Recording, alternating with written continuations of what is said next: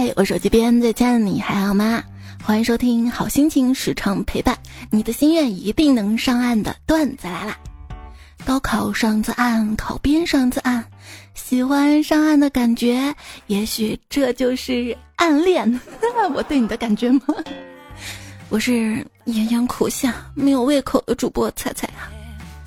昨天嗯舌头包括上颚吃东西烫到了，好痛好痛啊！大概这也是没有蛇口吧？你说有什么办法可以让人更没有胃口呢？我妈的答案就是快点来吃饭，不然凉了。可是妈，你做的是凉面啊喂，还不是因为你舌头烫了啊？想着你不能吃热的啊，给你弄点凉的。我说听我说，谢谢你，温暖了司机。就是决定吃点凉的，带亲戚家的小孩呢去吃鱼生。我把酱油碟递给他，问他蘸吗？他说蘸啊，一嘴卑微的梦。行行，你站你站啊！谁说啥来着啊？谁说站在缸里的才算酱油？孤勇者，小学生又不怯，上街大吼一句：“站呐！”只要有小孩，他必定回应你。话说，巴菲特给老婆弹暗香，打一首歌，这首歌也是孤勇者。因为，爱你孤身走暗巷。问你啊，为啥古风里有那么多的三娘？什么武侠、仙侠、鬼故事等等等等，有马三娘啊、武三娘、梅三娘、扈三娘。因为五娘的喜悲没人看见，但是考试成绩的喜悲，七大姑八大姨都能看得见，而且还讨论的津津有味呢。我用烤箱做了烤鸡翅，闺女回来之后，从烤箱往外取鸡翅，发现色泽有些不对劲，明显火候没到，我就自言自语道：“哎，这次没烤好。”站在旁边女儿小声跟我说：“妈妈没关系，我这次也没烤好。” 我没有子承父业，就把这个艰巨的任务交给了女儿。他苦着脸说：“我不要搬砖。”想起以前老师跟我说：“以你的水平，考个巴拉巴拉大学不成问题。”那个时候我就会在心里想：“老师，你是不是对我的水平有什么误解呀？”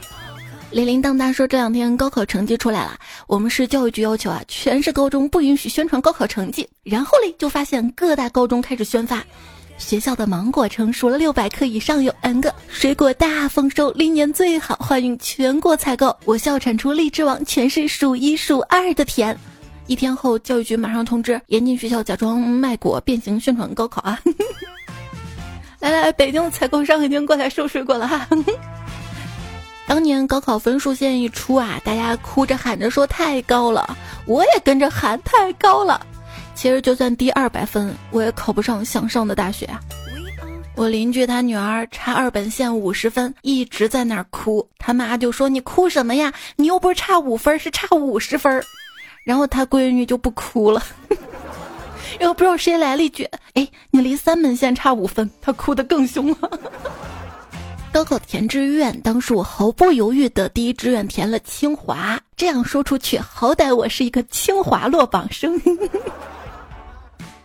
填志愿这种事儿啊，就好像是微博的两性情感话题，明明没有多少经验，却爱抢着给人分析、给意见。嗯哼，我我我不要给别人意见啊，因为随着年龄的增长，就知道最好的建议就是闭嘴。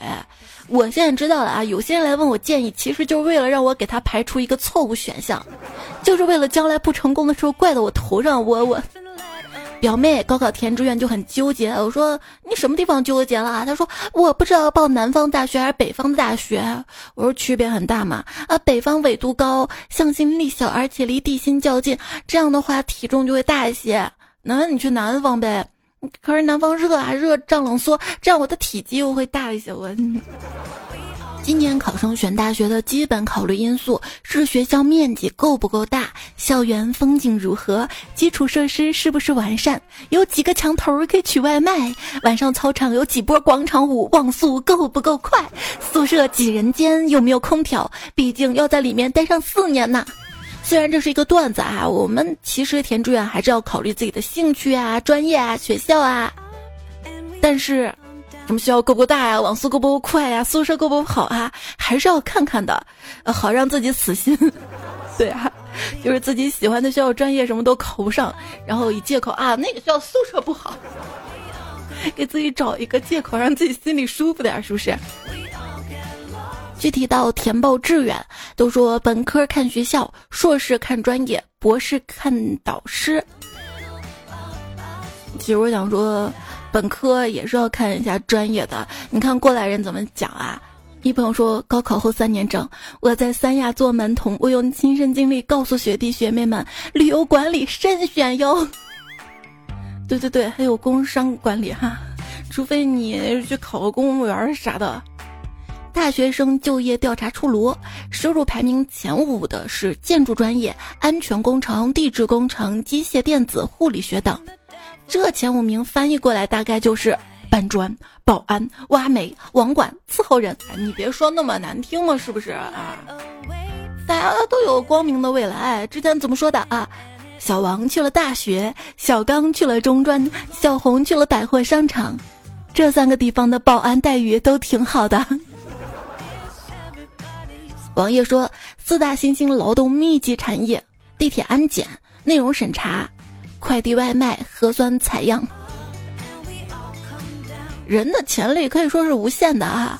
你们看我这么穷，不也活了下来吗？”这考完试啊，毕业啊，暑假呀，大家呢要好好利用这个时间。有人说，那利用这个时间干嘛呢？可以学车。但我想说，夏天学车特别的辛苦。如果天气好的时候就特别晒嘛，对吧？天气不好说暴雨的话，练车不是很方便？那个雨啊，把后视镜都挡住了。而且夏天嘛。大家都放假了，都学车，人特别多。本身一个车两三个人轮，这下六七个人轮，半天才排到自己，是不是？想到自己那年夏天，当时学车，暴雨倾盆，车内还不开空调，我汗如雨下。教练抽两张纸递给我，我接过来擦汗，谢谢。教练说：“我让你擦镜子。”考驾照一定要趁年轻，要不然年纪大了再去，挨骂真的没面子。没事儿，没事儿。可是年纪大了，脸皮也厚了呀。年轻人啊，就要趁着年轻多出去走走，这样以后送外卖才认识路。行啊，那我去三亚走走吧。在三亚的小吃街上，老板拼命拉客，说只要坐下就送我一份海鲜。于是我坐下了，送我的是海带丝。小时候去云南旅游，看到家人吃了毒蘑菇，坐在门槛上划船。呃，还是我妈帮他们报的幺二零。我采了蘑菇之后，为了防止中毒，一般会先喂给我们家鸡吃一点儿。鸡如果毒死了，我就不吃了。鸡如果没死，那就把鸡跟菌子一块儿炖了。小鸡炖蘑菇可好吃了。天王盖地虎，小鸡炖蘑菇。其实啊，所有的旅行攻略都没有必要看，浓缩成四个字儿就是多带点钱。那你就猜我为什么要做攻略啊？我这辈子操过的最没用也最真诚的心就是：有钱人拿那么多钱，他能花完吗？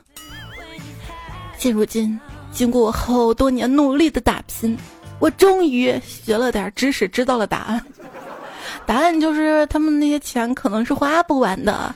因为世界上第八大奇迹——复利的出现，就是说，如果一个人足够有钱的话，他的花钱速度是跟不上资产的升值的速度的。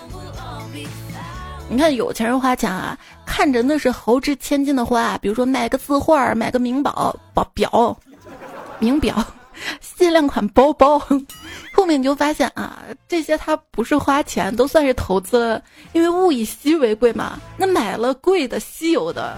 它就变得更稀有了，更稀有，它就更贵、更值钱了。上哪儿说理去？以前啊，看恐怖片儿都会觉得，一群人明明知道去那个地方会遇到恐怖的事儿，他们咋还硬去呢？真是一群白痴。直到我出社会，每天都要去上班。小时候，我要早点长大，离开家去外面的社会闯闯。现在，你不要过来啊，社会，怕怕。我每天身在曹营（括号就是十里铺了），心在大理、丽江、贵阳、重庆、成都、桂林、三亚、广州、台州、香格里拉。彩票滴答滴答下说：毕业前年薪五十万是基础，现如今毕业后袜子十元五双都嫌贵，那咱不穿袜子了也是种时尚。但想想那不是费鞋吗？所以。如果有可能的话啊，找一份在家工作的那种自由职业吧。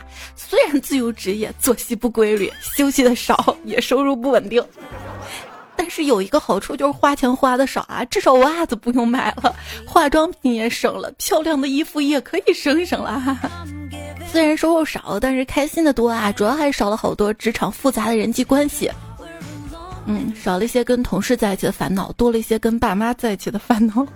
你整天在家不务正业的，嗯，简历，精通 Word、Excel 等办公软件，入职。诶，这个数字怎么显示的是三点二亿加六啊啊！简历，熟练使用巴拉巴拉巴拉，入职。打开哔哩哔哩站大学。我在简历上撒谎是为了能够正直的赚钱呀。面试前，要啊要啊。面试时，不会我可以学的。面试成功，不愧是我。上班之后爷不会，谁能干找谁干去。刚入职，啊，我知道了。嗯，现在牛叉，你给我开了算了，早都不想干了。工作了才才知道，上学时为什么要上晚自习，就是为了让你习惯加班儿。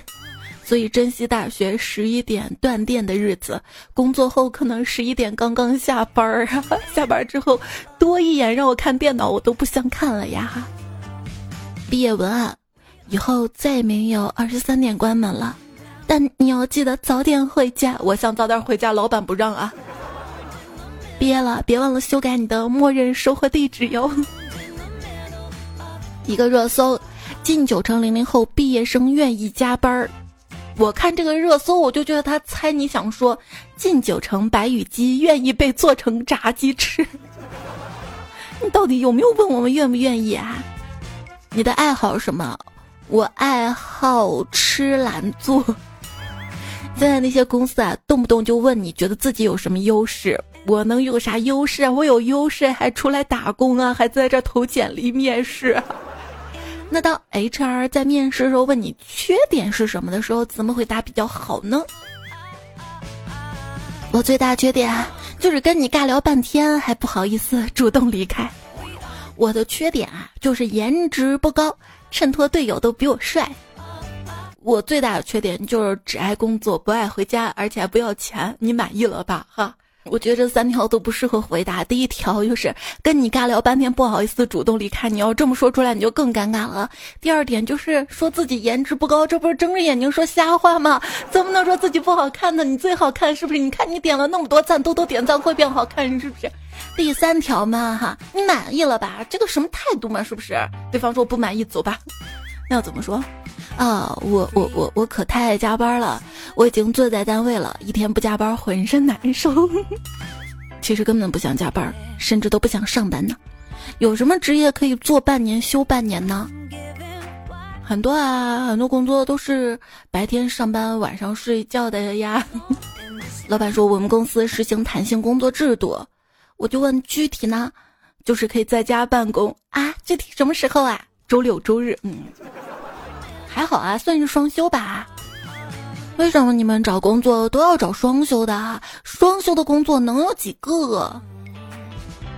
不管有几个，只要找双休的人变多了，市场就会迎合我们双休。一代人要有一代人的坚持啊！谢谢你，双休侠。最近看到个热搜，减工不减薪，英国试行每周工作四天，就意思是就是可以休息日变多，但是你要把自己的工作完成了嘛。李小静就是说实话，我要是玩命的干，一周的工作其实一天也能干完，但是你干完了，领导也会再派新活把另外四天填满，还不如慢慢来，在工作中休息是吧？这是高情商，你说人话就是摸鱼嘛。报告老板，我们按照你的要求找到了一个得力的员工，我就知道我们晨光有内鬼。我们的办事风格要统一。可是老板，我们是康师傅呀。假如某一天你醒来，你发现自己被绑在床上，一个和你长得一模一样的人挑起你的下巴，跟你说：“从现在开始，我将代替你。”这个时候你会说什么？不会说那那行啊，实在扛不住了，你跟我说，咱俩两班倒啊。还有这种好事儿。小明是一个资深的程序员，梦想成为一名特工。有一天，他去应聘特工，被要求提交自己的一根头发做 DNA 报告。呃，我就这样跟我的梦想擦肩而过的。小明边哭边说。一定要交头发吗？别别的别的地方的别的什么不行吗？嗯。哎，听说温州的养猪场挺出名的，你没听说过吗？浙江温州，浙江温州，江南屁个厂，屁个厂。我以前觉得图书馆管理员是个特别爽的职业，清静，而且每天都有看不完的书，想看什么看什么。后来我认识了一位图书管理员。发现他比我想象中还要爽，就人家还有编制那种是吧？不要的轻易相信老板画的饼，之所以画饼，是因为他又怕你不干活，又没有能力给你真实的饼。老板画饼不怕他画，你也画，嗯，我会努力的。致老板，成年的世界没有容易二字。这句话是我自己累着了，安慰自己说的，不是你把我原本还挺容易的事业搅和的不容易了，然后巴拉巴拉跟我说成年人都不容易，懂？你害怕老板，是怕失去工作；你害怕客户，是怕失去项目。我们怕一个人，其实怕的是失去这个人带来的某些价值。当你意识到一个人不怕你，那就说明你对他来说没有价值，失去也毫不可惜。嗯，手机亲爱的你们，我好怕你们。其实我的脾气也挺好，挺温柔的。但是如果你看见正在上班的我，那我也不知道该怎么跟你解释了。真的。下班之后很温温和的上班就不知道了。人生呢需要四种人：名师指路、贵人相助、亲人支持、小人刺激。谁能想到，办公室里和和气气的两个人，早就互相屏蔽了朋友圈儿。我觉得职场同事能和和气气的已经很好了啊。别看有些人平时对你漠不关心的样子，其实他们背地里已经说了你好多的坏话。谢谢你，我被温暖到。只不过是一个同事。又不是你妈，又不是你爸的，又不是你领导不给你发工资的，却倚老卖老的管着你。对呀，不知道的以为我同事是我股东呢，那指点江山的样子，好像明天福布斯榜上有他一席之位一样。上了班才发现，最恐怖的事儿是失去饭搭子同事。上班级吃饭的饭搭子离职了，这痛苦谁懂啊？整个部门只有跟他聊得来。听说他离职，我 emo 了一整夜，还口腔溃疡，这比失恋还要痛苦啊！那舌头跟上颚烫伤的话，应该比口腔溃疡还要痛苦吧？所以我理解你啊。那天看了一个新闻，九零后小伙长时间用鼠标后肌肉萎缩，我就把这个发给领导，我说领导，要不换触摸屏吧？结果领导魔高一丈说，如果你真的成了鼠标手，说明你已经不适合工作了，去财务领工资吧。嗯。看了那么多次医生，吃了那么多药，结果还是辞职对身体健康最有效。老祖宗说了，心病还需心药医是有道理的。追溯病根，可不就是工伤还得辞工治吗？好烦啊，想辞职了。在阿里干了五年，百度干了两年，现在腾讯准备挖我过去，但是我我真的不想再做保安了。彩彩说他很热，因为他刚刚百度了一下。前几年呢，我有一次返校主持音乐会的机会，有一个毕业生放毕业视频的环节很感人。结束之后，我上台主持串场。又想说催泪，又想说煽情的，于是我当着八百多师生校友的面说了一句：“真是一段催情的视频啊！喂，救救我呀！”前几天一个网友分享啊，说我刚刚一个朋友被零零后孩子来面试给干歇业了，整改了，那个小孩带了简历过去。去我朋友公司面试，然后他们 HR 让那个娃写一下表情况。那个孩子说：“我带了简历，我还写啥呀？你们这上面还有紧急联系人的，我的隐私不写。”那个公司 HR 就说了：“这是我们公司规定。”那个小娃就说了：“那我还不是你们公司员工，为什么要遵守你们的规矩？”然后他们 HR 说：“那我们就没有办法给你安排面试。”那小娃就说了：“那你把我打车过来的三十块钱给我报销了。”那个朋友公司 HR 自然不给啊，那个小娃就打电话打到招聘网站，说这家公司要求我提供个人隐私，这个网站就把他这家公司直接给停了。然后这娃还打电话给消防应急管理处，说他们那儿的电池摆放不合规，没有消防措施，没有消防通道，什么灭火器不合规，这呢那的。然后别人工商就上门查了，让他们歇业整改了。这个谁看了不说一句这爽文呐？惹不起，惹不起啊！但我想说，消防问题不是小事儿啊，就不用说了。干得好，真出事儿的话，老板得进去踩缝纫机踩到死。冥冥之中，这位零零后不但整顿了职场，还有可能救了那家公司周围邻居们的性命啊！二零二二年，中国经济两大难题，一是千万大学生就业困难，一个呢是中小企业的经营困难。我就想了个办法可以解决这两个问题，其实很简单，只要让大学生付费上班，然后企业加强培训，让员工付费获得的经验物超所值，这样企业就现金流渡过难关了，大学生也就就业了，两全其美呀。这是黑色段子嘛？但想想以前我刚毕业的时候，我去电台实习也是这样的。就你想进电视台实习，你得每个月交几百块钱，我就交了。但是一次节目也没跟过，天天给另一个节目主播写节目稿子。昵称一个五年级四班的小学生说：“小时候我长大以后要数钱数到手抽筋，长大之后我进了银行工作，哎，这里还有一万五千个一毛钱的硬币，数不完别下班。”呃。这就想到我们小时候那个段子哈，小时候梦想是手里一沓钞票，天天坐着公交车兜风，长大之后成了公交车的售票员儿。但是现实当中，长大之后，公交车也没有售票员了，自动投币都不用投币，都刷卡了，谁也不会手里拿一沓儿钞票了，都电子支付了。说在资产上啊，每一套房呢都是绝大部分人一辈子无法跨越的鸿沟；在存款上。每一个几十万都是绝大部分人一辈子无法跨越的鸿沟，在工资上，每个五千块、一万块，每一个翻倍、三倍，都是绝大部分人一辈子无法跨越月的鸿沟啊！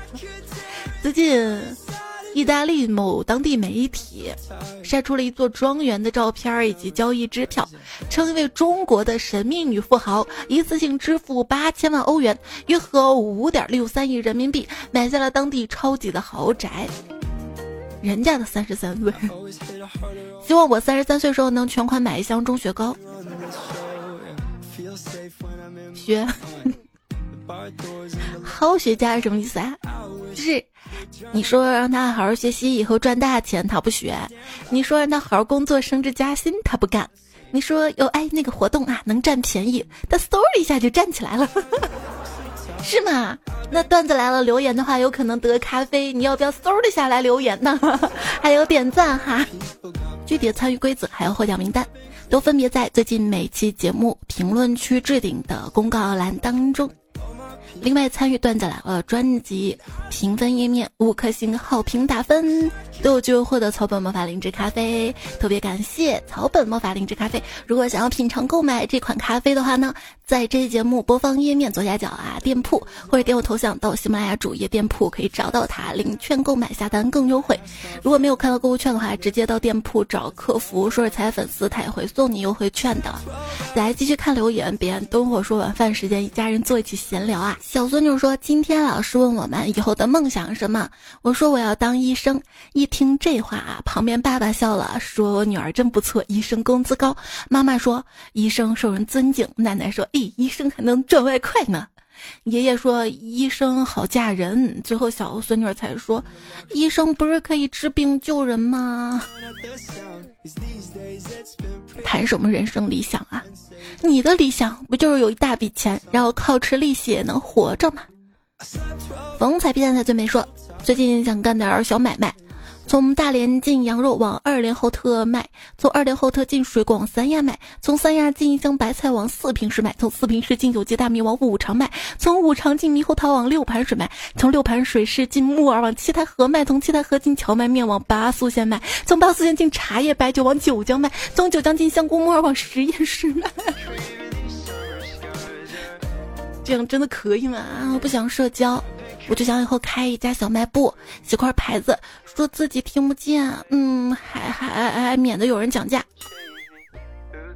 那你去进货的话，还得主动降价吧？这年头如果没有自己的门面的话，开店亏的还是蛮多的，因为成本提高了嘛。这人啊，还是要有梦想、有追求的。有句话说：“说出来会被嘲笑的梦想，才有实现的价值。”我是想说，如果这个梦想说出来会被嘲笑，咱咱别说哈，咱默默的去做就好了。后来才发现，理想是气球，但现实是铅球。哐！高考并不是人生唯一的出路。警察叔叔说：“坦白才是爱。”听友四零七七，你这么优秀，赶紧昵称让我们认识你嘛？他说刚刚某个银行电话专员打电话进来，问有没有这个银行的信用卡，我说没有。他说那听你说话非常有涵养，请问你什么学历的？我说小学。然后他就说非常感谢您的接听，祝您生活愉快。咣咣咣咣。红茶家的三叔说：“文凭这个东西啊，真的变化很快的。比如说竞聘招人的时候，十年前一个国外文凭给人感觉是高大上；五年前看到国外文凭会查一下学校排名，现在直接跳过看本科什么学校毕业的。那我本科如果也是国外的呢？啊，那就说明你家还比较有钱哈，太有钱人家的孩子就已经被压榨不起来。”凝视里说，有一些人啊，认为自己所有的不幸都源于家境不行，而别人之所以行，是因为别人是富二代。但其实这么想，不会让你由不行变成行，而只会给自己设限。对，即便再阶层固化，还是有人会突破阶层壁垒，通过自己的努力实现阶级的跃迁，实现自己人生价值的 实现。词儿呢？词儿呢？都怪我当年没有好好学习，没有多看书，看我的词汇量多么的匮乏。吴倩说：“没有亮眼学历的人，容易对学历产生封建迷信；没有富裕出身的人，容易对投胎产生封建迷信。此外，还有千百种执念，认为只要我有了这个东西，我就能过上好生活。但事实上，没有任何一张牌能决定我们全部的人生。”组牌的耐心跟技巧，打牌的谨慎跟勇气，往往比摸到什么牌更重要。其实这个鸡汤前几期我说过的嘛，我说这个考试啊，上哪个学校啊，分数只是你的一张牌而已，决定你的还有其他的牌，还有技巧，还有勇气等等等等。机会总是留给有准备的人，没想到有准备的人这么多，而机会只有一个，这不就是考公的写照吗？一位先生说，考公根据你的水平，如果你考公很直，那么。你基本考不上，如果你能考上，那么基本你考公不止。嗯，有人问了啊，父母是老赖可以考公吗？底下神回复说，考公不行，但是可以日入二百零八万进娱乐圈。好现实啊！面向薄云，等待春风。说都说绳锯木断，水滴石穿。我在初中最大的遗憾就是没能用三角尺把那个桌子凿穿。你要用三角尺把桌子凿穿，那你得多大的力气啊！还记得我上学时候，老师还把我们把桌子。就乱写乱画乱刻的损坏，就要求我们买桌套，一个桌套二十块钱。不知道现在学生还要不要买桌套？但是真是天真，有了桌套，我们就不会把桌子弄坏了吧？啊！而且我们每个礼拜、每个月的时候，不是还要换座位吗？就之前你在这一组，要换到下一组，这一换座位，谁把桌子弄坏的都不知道了。上课不要走神哈，不要桌上刻刻画画什么的，要画画到本上。这次日落要举起相机说，有些大学生还在用初二的尺子、初三的笔袋、高中的笔跟高三的书包。还说呢，是我上学的时候多么不爱写作业啊！反正我们学校是会给我们发本子的，必须用学校发的本子写作业嘛。到现在我的本子还攒了一堆一堆一堆的，大概也是因为我从初中、高中都在那个学校上吧。现在我闺女在用那些本子，但是当时那个本子质量不好，写一写还是会破的。AI 彩彩说，在我们快要就业了。虽然说就业形势紧张，去哪个厂子拧螺丝，但我拧过，一秒钟就要拧好几个，没有很快速，但也办不了这个活呀。辛苦辛苦啊！陈一木娜说，只有离开学校那一刻，才会发现学校的天空跟夕阳有多么的美。但是上学的时候，根本就没有那个机会好好去看天空跟夕阳。每天那个点儿啊，要下课就忙着去买个夹饼吃。上课嘛，在教室里面，偶尔走神抬头一看，老师还给你砸个粉笔头。前方唯有努力说，在今天第一个室友顺利毕业离校了，交了宿舍钥匙以后，就再也回不到这个房间了，还有很多事情没来得及做呢，人生充满了遗憾啊！我是根本不想回到我大学的宿舍去。六楼呀，爬死我了！适合毕业季的文案分享几个啊？一，大学同学互删；二，终于要离开这个学校了，好开心；三，毕业了就是死了，别找。对啊，仔细想想，把我所有的隐私信息交给社交媒体，就是为了看到高中毕业之后就再也没有联系过的人吃了什么晚饭，好像不太公平哈。对啊，谁要在乎我，会主动加我找我，会主动问我吃了什么的哈。开张新彩票说，五月份一直在帮两个本科生忙毕设，他们终于答辩结束了，我可以休息了。没想到转天就被自己的毕业论文攻击了，给猪打针，结果被猪给撞到手，被猪踩骨折了。这下真的可以好好休息了，祝你早日康复，也挺悲催的，真的。像你的高中老师如果说过。上了大学就可以轻松玩了，你千万别相信啊！十八岁以前学的都是基础套路，十八岁以后才是真正要好好学习知识的，而且要建立属于自己的知识体系的。所以在这里呢，要跟即将上大学的朋友们说：好好上课，好好考试，一定一定要拿到毕业证啊！如果有余力的话，多考一些证啊，学一些跨学科的知识，因为你会发现，如果你同时掌握两个学科的知识，找工作就更容易一点。比如说，你又会化学又会程序员，你就可以去一家化学公司给他做编程，对吧？比如说你又会做主持又懂装修，你就可以去主持一档装修节目啊！我以前也是这么想过的。就你会发现，现在的很多大学它的专业设置不是很合理，开的那些科目可能都是十几年前、二十年前、三十年前都比较过时的。那学习出来的内容跟企业想要的人才是不一致的，所以你从思考填志愿的时候就要想好自己将来要从事什么样的工作。就找自己想要从事的相关行业最接近的专业。要知道啊，就算上了心仪的大学，也不是说啊就可以好好玩了。这个只是起点。有些人就算毕业了，都找不到合适的工作。所以上大学除了不挂科、顺利拿到毕业证之外，一定要记得去看看你想从事的相关的工作。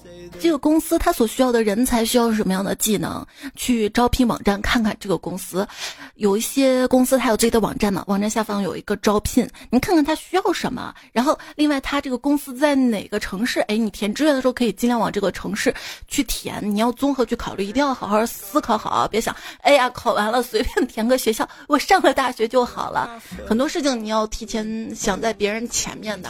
另外大学四年就是假期也不要闲着，尽量去。找一些相关的工作经验。比如说，哎，我知道的行业也比较少啊。比如说，你想成为一个主持人，那你假期就努力的去靠近电台、电视台去学习。虽然说传统行业比较没落哈，嗯，你就算想从事自媒体行业，那你就要多多学一些视频剪辑啊、文案的编写啊，包括怎么去推广、怎么去运营。现在有一些网站、有一些机构，它会有接近这方面的培训。比如说新媒体方面的培训，这个是大学没有学的啊，你也可以通过假期去报个这个班儿去学一下啊，更接近这个行业。对于一个人来说，找工作的门槛是什么呢？所谓门槛儿，能力够了是门，能力不够是坎儿。看到留言区还有彩票问，猜猜我是考公嘞，还是考研嘞，还是找工作嘞？这样的问题其实说出来就是一个比较大的话题了。我整理整理，想一想，咱们在我树洞那个专辑好好聊一下哈。现在的才说，一对情侣考完试商量好了报同一所学校。九月份开学的时候，一个去了兰大，一个去了南大。这个是一个考古挖掘的段子啦。满堂彩说彩呀，我是你八年了粉满堂彩呀。我儿子高考考了六一二，好高兴与你分享。五仙初九说了优秀，昵称都这么喜庆，怪不得考高分呢。是啊，你孩子考那么高分，你是要请全村吃饭的吧？我们能去不？楠楠娜娜说，中考完在漫长等待中显得格外的紧张，也不知道能不能考成什么样子啊。这会儿不要紧张，这会儿应该是你最放松的时候，等成绩出来再紧张。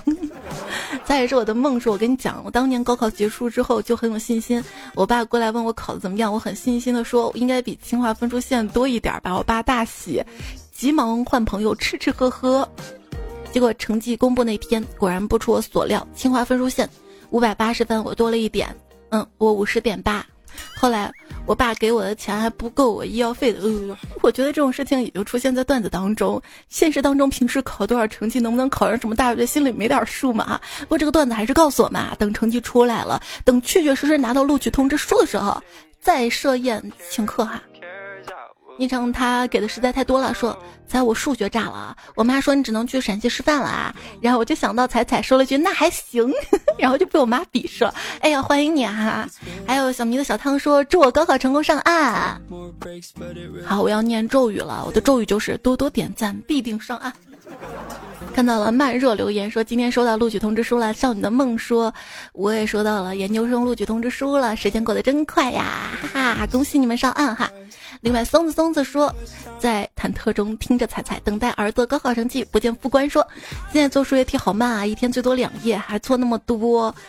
然后还有政治英语每天要看，不是背，考研的束缚感啊。开水说，有没有研究生帮我研究下宵夜吃什么？我也都不知道怎么选择，你的人生还有掌控感吗？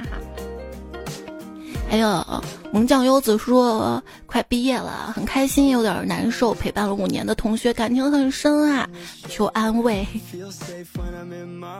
就这期我们做了高考成绩啊，还有毕业的主题，可能鸡汤偏多一些。其实还有好多鸡汤，就比如说具体到如何选专业呀，人生路怎么选择呀，可能一两期节目说不完，毕竟是一个段子节目。但是我还是希望能够帮助到其他彩票朋友们哈。也看到小白说彩姐那个开场白，我两岁女儿可喜欢听。听了一听到我手机边最亲爱的你还好吗？就点头回应，嗯嗯。那我下次又改一下开头吧。嗨，我手机边最亲爱的宝贝，你还好吗？你就把这句放给女儿听哈。刘烨说：“猜猜我是高中老师，听你节目好久了，非常感谢你的陪伴。我经常安利节目给我的学生们。现在的孩子啊，我觉得抑郁的很多，总有学生做出极端的行为。这虽然需要专业的心理咨询，可是我觉得你的节目也可以给他们很好的疗愈。感谢你。就我觉得，如果真的有心理疾病啊，觉得不开心，什么办法都想过，还是不行的话，还是要寻求专业医生的帮助。”但如果我能给你一些帮助，他会觉得特别欣慰。不要谢谢我，我要谢谢你们，也是给我的鼓励，让我觉得我还挺有价值的。人生路上，我们继续一直向前。彩迷彩迷说，一八年开始听彩彩，好像第一次评论，但是你的昵称我能感觉到是真爱啊！谢谢你，也希望。彩迷你姑的小彩彩说：“最近抑郁症犯了，心情不好。我希望你心情好起来。还有什么不开心的事儿可以留言跟我说。”也在留言区看到了彩彩是我的小宝贝儿，一若兮兮年轻的漠然呀，缺什么就秀什么，随风无语，童心聊，男人一笑的留言，还有一些彩票的留言，关于什么雪糕啊、天热啊，包括上期说的一些古诗词的动漫人物的互动哈。这节目因为时间关系，我们主要说高考啥的，我们就留到之后再来念啊。